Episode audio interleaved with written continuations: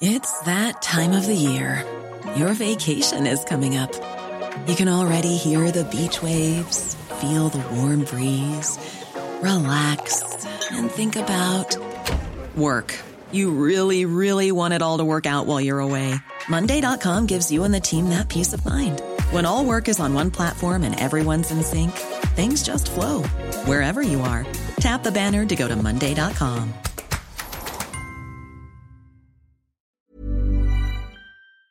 ¿Y si el resultado de las elecciones generales del pasado 23 de julio nos condujera a la ingobernabilidad de España, al bloqueo político? ¿Acaso se trataría de una mala noticia para la economía española? ¿O más bien de todo lo contrario? Veámoslo. Ahora mismo, y tras el resultado de las elecciones del pasado 23 de julio, un escenario bastante factible para España es que nos encaminemos a un bloqueo político, que o bien Pedro Sánchez no logre ser investido presidente del gobierno porque Junts vota que no en la investidura y por tanto nos vemos abocados a unas nuevas elecciones generales de las que no tendría por qué salir nuevamente un claro vencedor que pueda gobernar con autonomía, o bien porque aunque Pedro Sánchez salga investido presidente del gobierno, la gobernabilidad de España durante la siguiente legislatura dependería de una multiplicidad de apoyos parlamentarios que no siempre tendrían por qué alinearse para que el gobierno consiga impulsar su agenda normativa. Es decir, que haya o no haya repetición de elecciones, el escenario del bloqueo político, de la ingobernabilidad del país, es un escenario bastante verosímil. Pero ¿hasta qué punto deberíamos preocuparnos, al menos desde una perspectiva estrictamente económica, de que España se encamine hacia un bloqueo político, de que España devenga ingobernable? Pues para responder a esta pregunta podemos recurrir a una experiencia relativamente reciente.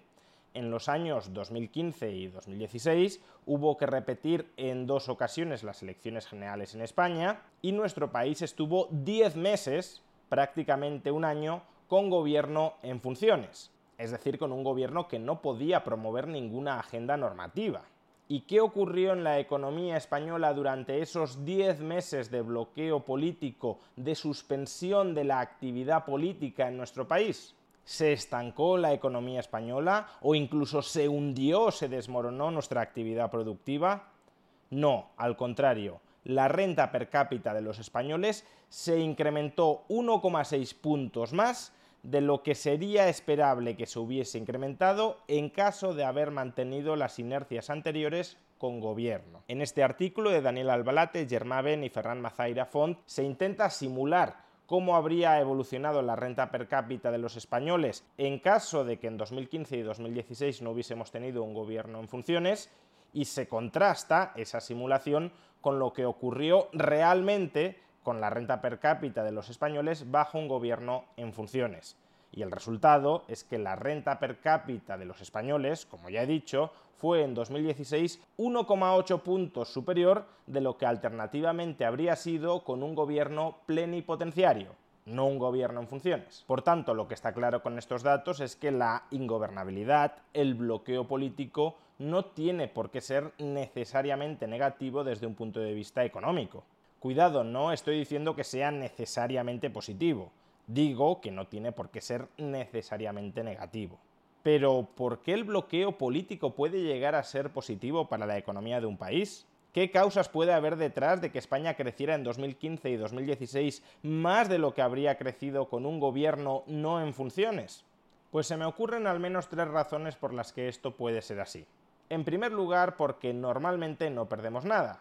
Si en términos generales los gobiernos tuvieran agendas reformistas de cariz liberalizador, agendas reformistas que quisieran ampliar las libertades económicas, entonces que un gobierno tuviese las manos atadas y no pudiese incrementar las libertades económicas, sí tendría un coste de oportunidad muy serio durante el tiempo que tenemos un gobierno en funciones, durante el tiempo en el que hay un bloqueo político, no se incrementan nuestras libertades económicas y por tanto no podemos generar tanta riqueza como habríamos generado con mayores libertades económicas. Pero como esto no suele ser así, como los gobiernos en general no tienen agendas reformistas de cariz liberalizador, que un gobierno no pueda gobernar no tiene la contrapartida de que no veremos ampliadas nuestras libertades. Aun cuando el gobierno pueda gobernar, no veremos ampliadas nuestras libertades. En segundo lugar, y relacionado con lo anterior, porque no solo se trata de que las agendas reformistas de la mayoría de gobiernos no sean agendas reformistas liberalizadoras, sino que más bien ocurre lo contrario. Las agendas contrarreformistas de la mayoría de gobiernos suelen ser agendas liberticidas, agendas que pretenden recortar nuestras libertades económicas. Y por tanto, si un gobierno está en funciones y no puede promover su agenda normativa liberticida, lo que nos ahorramos durante esos meses de bloqueo político es que se aprueben muchas malas normas que perjudiquen a la economía. Por tanto, y desde un punto de vista normativo, con el bloqueo político no perdemos nada, porque no dejamos de aprobar buenas leyes que igualmente no se habrían aprobado, y en cambio sí ganamos algo, dejamos de aprobar malas leyes que sí se habrían aprobado. De hecho, una de las normas que deja de poder aprobarse cuando el gobierno está en funciones y cuando hay un bloqueo político en el Parlamento son los presupuestos generales del Estado y aquí encontramos la tercera de las causas por las que un bloqueo político puede ser económicamente beneficioso. Los presupuestos generales del Estado transfieren recursos públicos a determinados colectivos sociales. Si no se pueden aprobar nuevos presupuestos, se tienen que prorrogar los anteriores, lo que significa que, en primer lugar, no se pueden aprobar nuevas transferencias a nuevos colectivos sociales. En segundo lugar, tampoco se pueden incrementar cuantitativamente las transferencias ya aprobadas a determinados colectivos sociales en los presupuestos generales del Estado que acaban de ser prorrogados.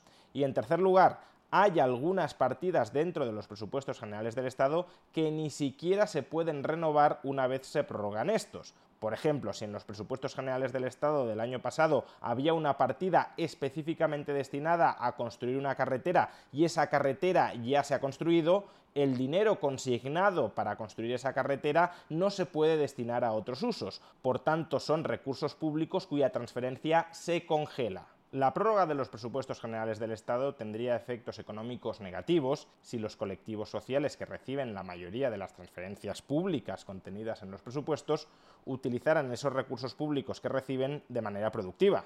Si un colectivo social recibe un recurso público y con él es capaz de generar más riqueza que aquella que acaba de recibir, el hecho de que no reciba esos recursos públicos le incapacitaría para generar esa mayor riqueza que podría generar a través de ellos.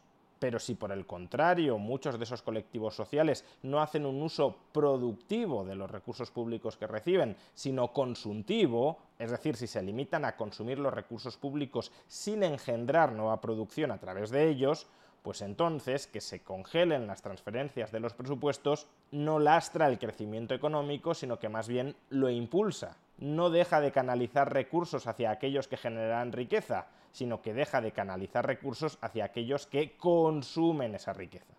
Pensemos no solo en colectivos que no producen riqueza, sino que solo consumen riqueza, como pueda ser el caso de los pensionistas, sino sobre todo en colectivos extractivos e improductivos que parasitan el presupuesto público. Por ejemplo, grandes empresas que a través de su actividad logística consiguen transferencias presupuestarias que meramente supone un latrocinio para esa gran empresa y no la financiación de una obra pública de carácter productivo, de una obra pública que eleve la productividad y la de generación de riqueza de la sociedad española. Si en términos generales las transferencias de recursos públicos que aparecen en los presupuestos españoles son de este tipo, transferencias de tipo extractivo e improductivo, que se prorroguen los presupuestos y no se pueda incrementar ni cuantitativa ni cualitativamente la magnitud y diversidad de estas transferencias, es desde luego una buena noticia para el crecimiento económico español. Así que, visto lo visto, ojalá el resultado de las recientes elecciones generales del pasado 23 de julio nos conduzcan al bloqueo político. Ojalá no se consiga conformar un gobierno que nos siga desgobernando.